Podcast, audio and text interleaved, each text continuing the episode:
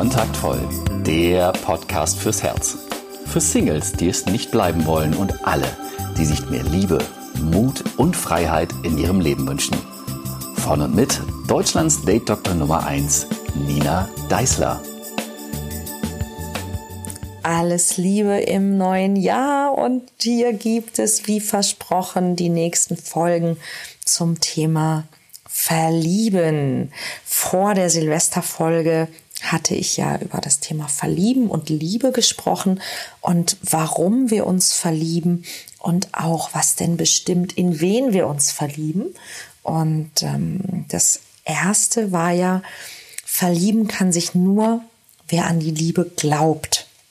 Darüber habe ich in der vorletzten Folge gesprochen. Und heute möchte ich über das Thema Projektionen nochmal sprechen. Das haben wir ja in der letzten, vorletzten Folge, ich glaube, es war die Folge 40, habe ich das schon angesprochen, dass eben Liebe und Verlieben zwei unterschiedliche Dinge sind. Und wir verlieben uns in Menschen, von denen wir glauben, dass sie unsere Bedürfnisse befriedigen können. Was heißt das? Das heißt, dass die meisten Menschen sich bewusst oder unbewusst ähm, wünschen, dass sie in einer Partnerschaft all das erleben, wonach sie sich schon seit ihrer Kindheit sehnen. Und ganz häufig wissen wir das meiste davon gar nicht. Also wir erkennen unsere, unsere Bedürfnisse und unsere Sehnsüchte häufig erst dann, wenn jemand vor uns steht, der sie in uns erweckt. Also alles, was wir sozusagen als Kinder nicht bekommen haben, Anerkennung oder ähm, Zuneigung, Geborgenheit, all diese Dinge. Häufig wünschen wir uns, dass wir das alles in der Partnerschaft erleben. Und wir wünschen uns natürlich auch die Befriedigung möglichst vieler dieser Bedürfnisse und machen dann den potenziellen Partner gerne dafür verantwortlich, dass wir uns geliebt, geschätzt, begehrt, umsorgt oder akzeptiert fühlen. Und das ist meistens zu viel für diesen einen Menschen. Also wir erwarten oft von einem Partner, dass er etwas tut, was wir selbst nicht bereit sind für uns zu tun, nämlich, dass er oder sie uns so mag und akzeptiert, wie wir sind. Muss ich das nochmal sagen? Ja, ich sage es gerne nochmal. Du erwartest von einem anderen Menschen, von einem potenziellen Partner, dass er etwas tut, was du vielleicht selbst nicht tust, nämlich, dass er dich so mag und akzeptiert, wie du bist. Und da fällt mir diese Geschichte ein. Ich weiß nicht, ob ich die schon mal erzählt habe. Auch dieses Thema Selbstliebe war ja schon mal ein Thema im Podcast. Und ähm, zu mir hat mal eine, eine junge Frau gesagt, du findest dich auch ganz schön toll. Und es hatte diesen vorwurfsvollen Ton. Und ich habe sie angeschaut und ich habe gesagt, ähm, ja. Und dann war sie, dann war sie sehr verblüfft, weil sie, weil sie, glaube ich, erwartet hat, dass ich in so eine Verteidigungshaltung gehe. Und dann habe ich sie gefragt, wofür wäre das denn gut, wenn ich mich nicht toll finden würde? Und dann hat sie kurz nachgedacht und dann war sie sehr verblüfft und sagte, na ja, ja, na ja, also hm, ich höre ja auch immer wieder so, man soll sich selbst lieben, aber das ist ja so schwer. Und ich sag, warum ist das schwer? Und sie sagt, na ja, man kennt sich ja so gut.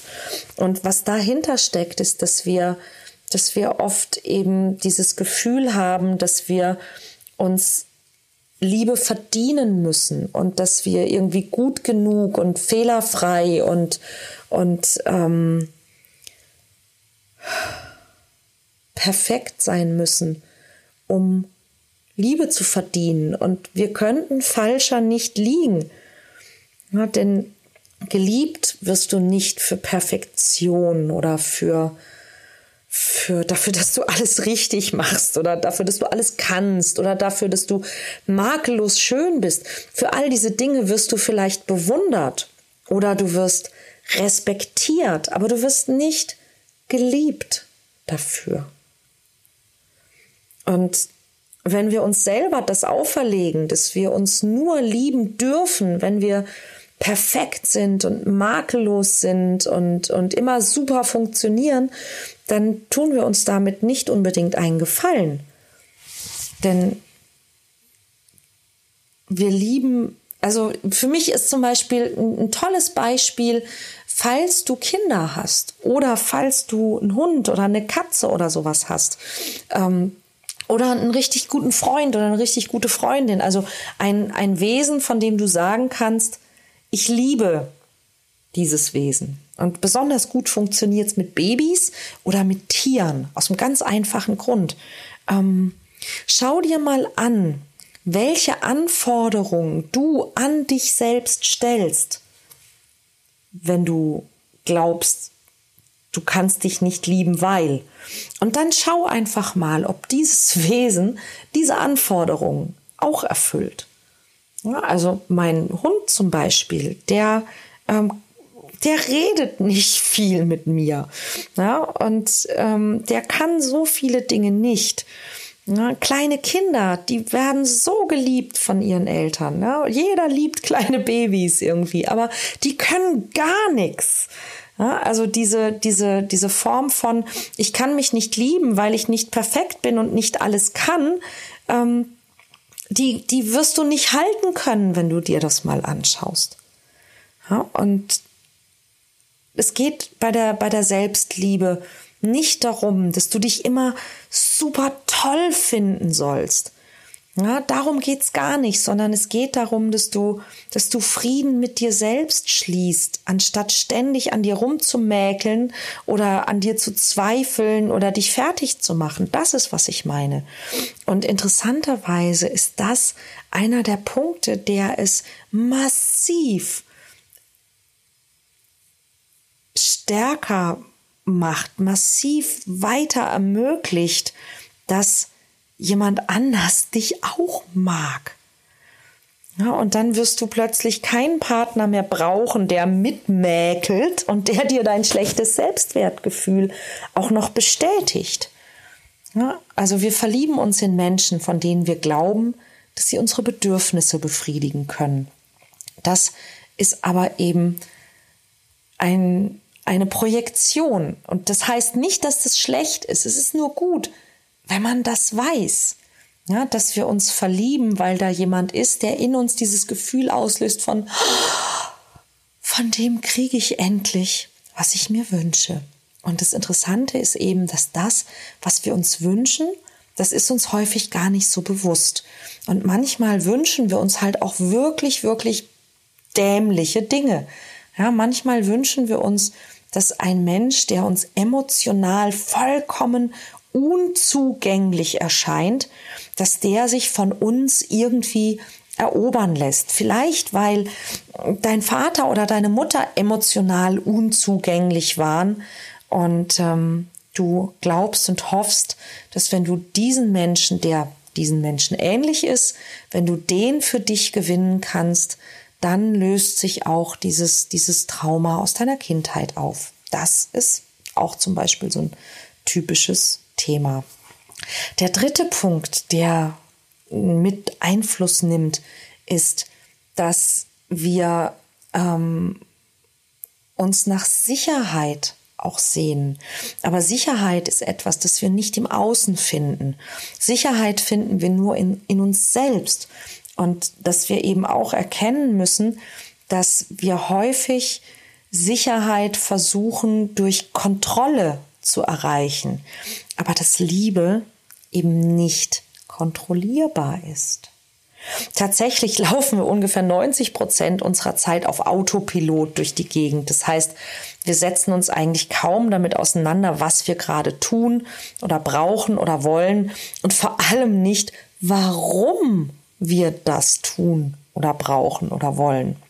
Ja, und dieses Gefühl, das wir uns wünschen von, von Sicherheit oder von Kontrolle, das ähm, hat eben ähm, ja, ist, ist ein Wunsch von ganz vielen Menschen, dass sie sich eben sicher fühlen wollen und es dann im Außen suchen. Aber leider ist eben nichts so richtig sicher und schon gar nicht, wenn es die Gefühle eines anderen Menschen betrifft.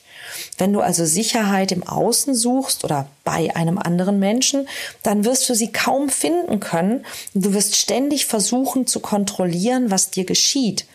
Aber wenn du immer in diesem Schutz- und Kontrollmodus unterwegs bist, dann wird dieses, dieses Abenteuer, ja, dieses Abenteuer Liebe, diese Begegnung mit einem anderen Menschen, die wird kaum stattfinden, ja, weil eben die, die Liebe und die Verliebtheit meistens in unkontrollierten Momenten entsteht. Und in dem Moment, wo du Angst spürst oder glaubst, du brauchst jetzt Kontrolle, nimmst du dir die Chance, dich zu verlieben und auch die Liebe wachsen zu lassen. Und ganz, ganz häufig erlebe ich das eben in diesen, in diesen Momenten, die interessante Flirts hätten werden können, wenn die Beteiligten nicht Angst bekommen hätten, dass jetzt gerade etwas passiert, was sie nicht kontrollieren können. Nämlich dieses, was ist denn, wenn der andere so oder so oder so reagiert? Oder eben, wenn der andere nicht so reagiert? Was mache ich denn dann? Dafür habe ich keinen Plan. Ja, also dieses, dieses Gefühl von Kontrollverlust. Ich sehe jemanden, den ich toll finde und ich denke, oh Gott, ich weiß nicht, was ich jetzt tun soll. Ja, und das ist dann ganz oft der, der Punkt, wo uns das entgleitet und wo, wo Menschen eben dann nicht aufeinander zugehen, wo sie sich nicht anlächeln. Und, und dann wird's schwer, ja. Wenn du, wenn dir also Kontrolle wichtiger ist als Abenteuer, dann wird's schwer, dich zu verlieben. Und ich komme nochmal zurück mit, mit ähm, Punkt 4 auf etwas, was ich eingangs schon gesagt habe. Das schließt das nämlich vielleicht gut ab, nämlich ähm, wir reinszenieren unbewusst diese ungeklärten Konflikte unserer Kindheit. Und ich komme deshalb auch nochmal drauf zurück, weil das wahrscheinlich einer der wichtigsten Fakten über Liebe und Partnerschaft ist, die du wissen musst. Diese, diese unerklärliche Anziehung zu bestimmten Menschen, ja, auch zu welchen, von denen du denkst, dass sie die falschen sind. Das hat damit zu tun, dass wir uns eben Menschen aussuchen, unbewusst aussuchen, die so ein bestimmtes Potenzial ausstrahlen.